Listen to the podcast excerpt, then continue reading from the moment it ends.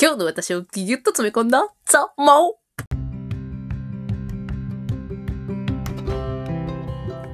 はい、こんにちは。ピンチはチャンス激励マダムのマオです。今日も聞いてくださるあなたとのご縁に感謝です。この番組は、悩み解決力宣伝カレッジチーフを作るべく、日々奮闘している私、激励マダムマオの今日の頭の、頭、心、体の出来事を記録するボイスダイアリーです。というわけで今日は、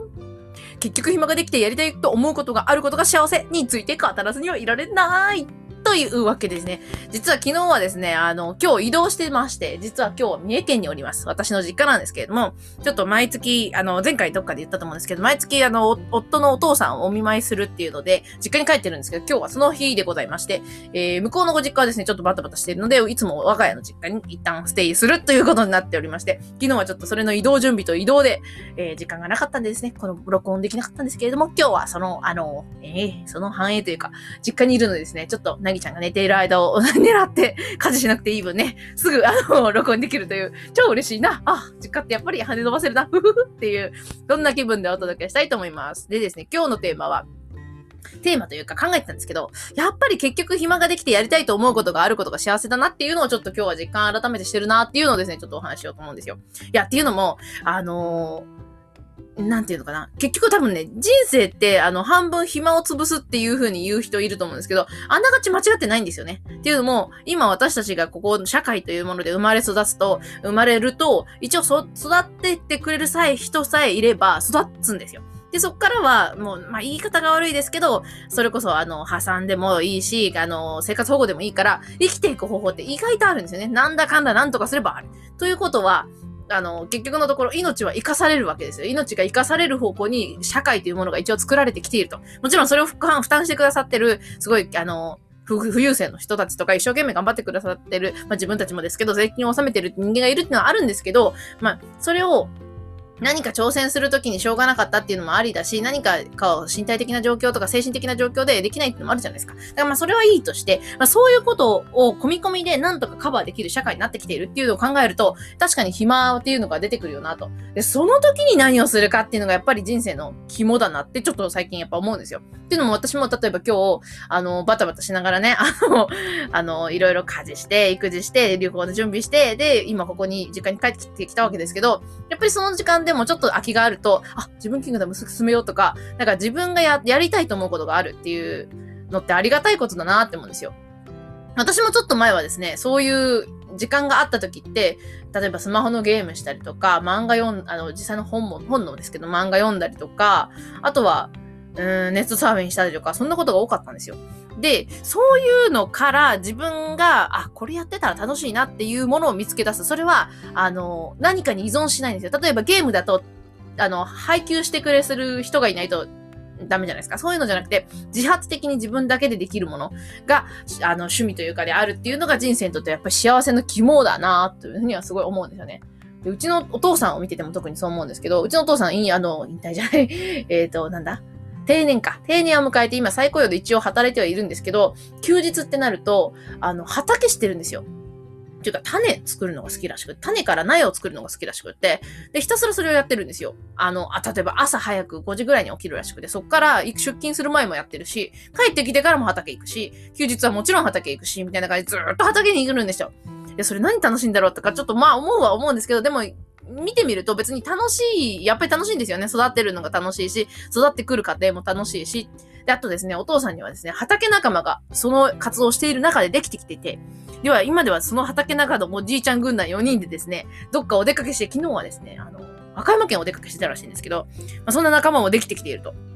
いう感じらしく、うちの母は母、花が好きなんですよ。だから今もですね、明日、の、墓参りするのにって言って、花をきれいに、あの、庭から取ってきて、いろいろね、あの、数揃えて、いいでしょ、これ見てみて綺麗でしょ、とか言って言ってるんですよ。って感じで、今思えばですけど、私の周りの人は確実にみんな自分が時間あるな、暇だなって思った時に何かに依存しない趣味みたいなもの持ってるんですよ。で、これあると多分強いんだろうなって思うんですよ。なんでかっていうと、その、うーん、なんていうんですかな。あの、やっぱり生きてる中で社会っていうものがあって、それを維持するためにやっぱり働くとかいろいろあるわけじゃないですか。あの義務もあるし、法律も守らなきゃいけないしとか。でもそういう抑圧みたいなものがあるけれども、その反面、生かされてる分の何か自分の中での楽しみっていうのが他に依存せずに存在してたら、絶対自由というか心の余裕ができる。し、その余裕で満たされたところに幸せみたいな幸せ幸福感みたいなのが出るだろうなって思うんですよ。私もその昔、本当になんかなんか面白いものないかなって思あの探してたんですけど、でもそ、本当にその感覚は正しいんですよ。で、その面白いものっていうのを自分なりの楽しさを見つけたときに、そっからこう次のステップに進むんだなと思って。で、それはですね、多分飽きないんですよ。飽きるというよりかは習慣になるんで飽きるというかいうものじゃないと思いますね。で、それがもちろん仕事に直結するならその趣味みたいな、趣味イコール仕事みたいなのも成立するだろうし、そうじゃなかったとしても、やっぱりその時間があるからこそ、なんか人生のバランスが取れてるって感じになるんだろうなーっていうのをちょっと親も見てて思うし、自分自身も、やっぱり空き時間があるとどうしてもね、あ、自分キングダムもうちょっと気になったところがあるんだよなとか思って、どうしてもそっちに向いちゃうんですよ。義務というよりかは、好奇心と、あとはそれに触れてる時間が楽しいなっていう単なるひとときのなんていうか、うん、そのひとときを味わいたいっていう。それそのもの、やってることそのもの、やってる時間そのものに対する目的意識。あ、これフロー状態に近いんですけど。それになるからすごいいいなと思ってるので、やっぱり、誰でもですね、多分そういうものなんですよね。だから多分、あ、まあまあ、うん。前にちょっとハーレクイーンの話しましたけど、ハーレクイーンも結局漫画も一緒だと思ってて、どんな、あの、作品でもいいんですけど、作品を楽しんでると、やっぱりその作品が終わってしまうと、そこからちょっと、あの、なんか放心状態になっちゃうじゃないですか。だからもうちょっとそこの幅を広げて、うん、作るだと面白いかもしれないですね。あの、依存しないし、誰かが供給してくれなくても、紙と頭さえあれば、ね、今で言えばパソコンとかスマホがあれば作れるわけだしとか、そういう感じの、なんか多分創造的なものをやると、より人生の幸せの幸福度って上がるんだろうなっていうのを、ちょっと親も自分も見ていて、近頃感じるなというところでございました。あとはですね、あとちょっとね、私がね、ふと最近思うのはですね、あの、伊藤容疑者。今容疑者になっちゃいましたけど、伊藤健太郎さんっていう方がいらっしゃるんですよね、俳優さんでね。で、あの、引き逃げしてちゃったっていう風になっちゃってますけど、あれ見てですね、なんか私もですね、同じような経験があるんですよ、実は。今、ひき逃げっていう、その表現にはなると思うんですけど、猫ちゃんを引いたことがあったんですよ。昔、子猫ちゃん。それも野良猫ちゃん。もう本当に夕方急いでた時にチャリをかっ飛ばしてた時に引いちゃった時があって、で、私もその人、あの、伊藤さん同様ですね、あの、ちょっと過ぎちゃったんですよ。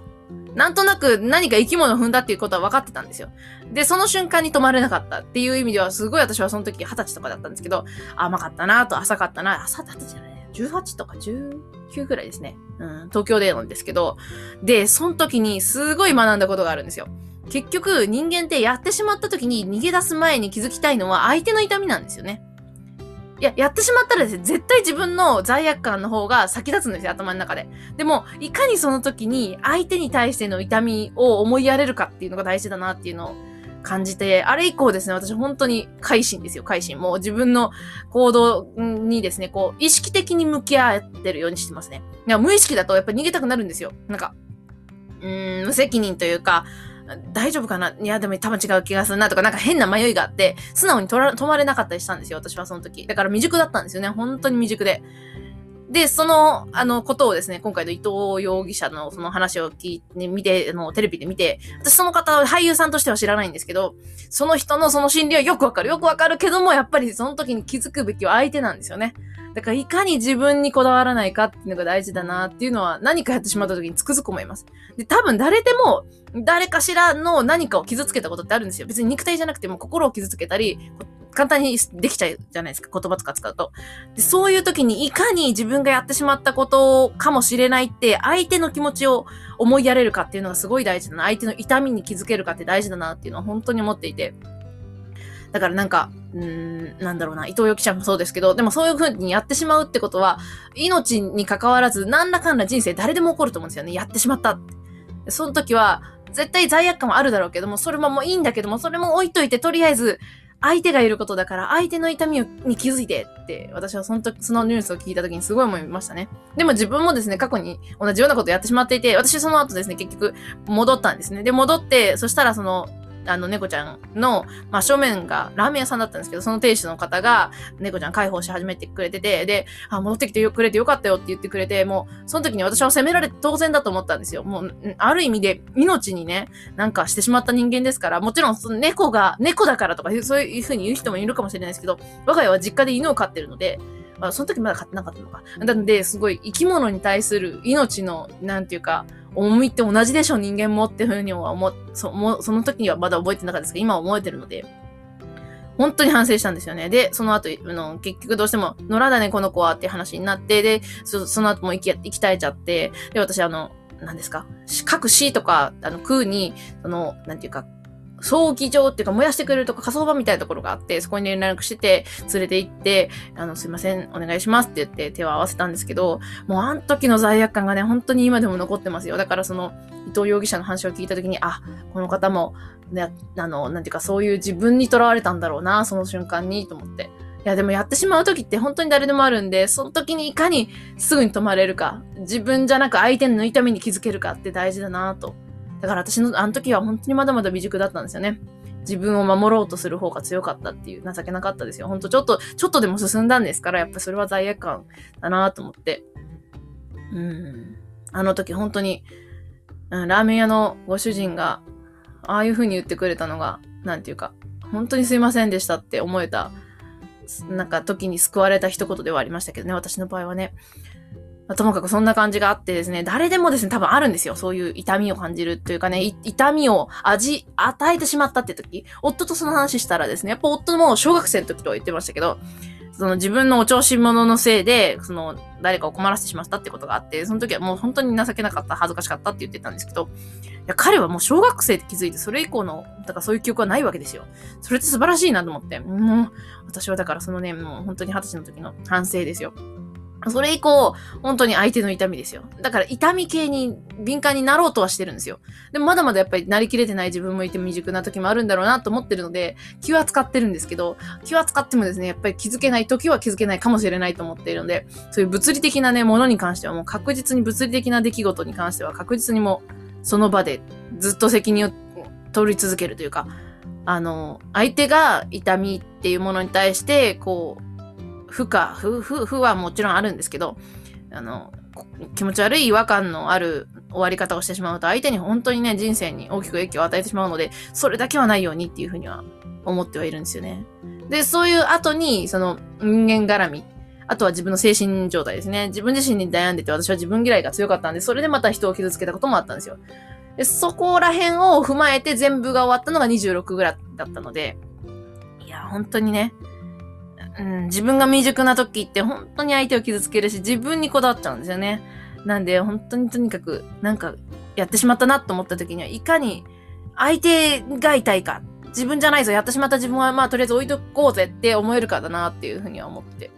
でですね、逆にこの話をした時に、あの、もう一個言いたいのは、そっからでもですね、本当に改心すればやり直せるっていうことを間違いなく思うなっていうのがあって、それは私の話じゃなくて、私は自分でまだまだ未熟だと思ってるので、自分がまだ、なんていうんですかね、社会にやり、やり返す、やり返すって言うと変な言い方ですけど、こう自分がやってしまったことに対する償いも含めて何か還元しておかなければと思ってる意識に対しては、まだまだ満たされてないと思ってるので、まだまだ何かしてやらなきゃいけないなとは思ってるんですけど、父を見てて、つくづくこう人間って改心してちゃんと行動を変えていけば人生って変わるんだなって思うんですよ。っていうのも、うちの父もですね、若い、若い頃とか、私がちっちゃい頃、私が幼少期で18歳で実家にいた時にですね、本当に厄介なわがままな人だったんですよ。もともと一人息子で、で、おばあちゃんもすごい甘やかして育ってたのがあるから、なんかこう、私たち子供がいるにもかかわらず、私と弟がいるにもかかわらず、パチンコ行って、で、負けたら悔しくて、家のもの壊して、暴れて、なんかすごい機嫌悪く不機嫌な態度で接して、みたいなことを普通にしてた人だったんですよ。もう私、その時の、その身が、人間が身が、いかに身勝手になると人を傷つけるかってことはよくしてたんですけど、で、そんな人だったから、まあ、やっぱ周りのね、あの、友人関係もあんま良くなかったわけですよ。だからこの人どうなっていくんだろうなと思ったんですけども、私はあれこれ言ってみても全然ダメだったので、無理だなと思ってたんですよ。その人はもうこの人はこういう人生を歩んでいくんだろうと思ってたんですけど、ところがどっこい。人間ってね、なんか、ご縁があれば改心するんですね。あの、私がちょうど家出てからですよ。出てから2年ぐらいして、あの、友人に誘われて行った、なんか結局は宗教だったんですけど、でもその宗教がきっかけで変わったんですよ。で、今はそこあんまり行ってないみたいなんですけど、まあ、宗教であれ何であれですね、その人の改心のきっかけを与えるっていうのは素晴らしいことだと私は思っていて。で、今ではですね、あの、そういう、パチンコをそもそもやめて、お酒はまあ飲みますけど、そういう機嫌悪くなるとか、その自分の機嫌をなんかこう、家族にオープンにして当たり散らすみたいなことはなくなって、物を壊すこともなくなって、で、今では畑に勤しんでるって感じなんですけど、そうすると、その最初言ったように、すごいなんか、なんていうか幸せそうな老後を過ごしてるんですよね。だから、なんか人間って本当に、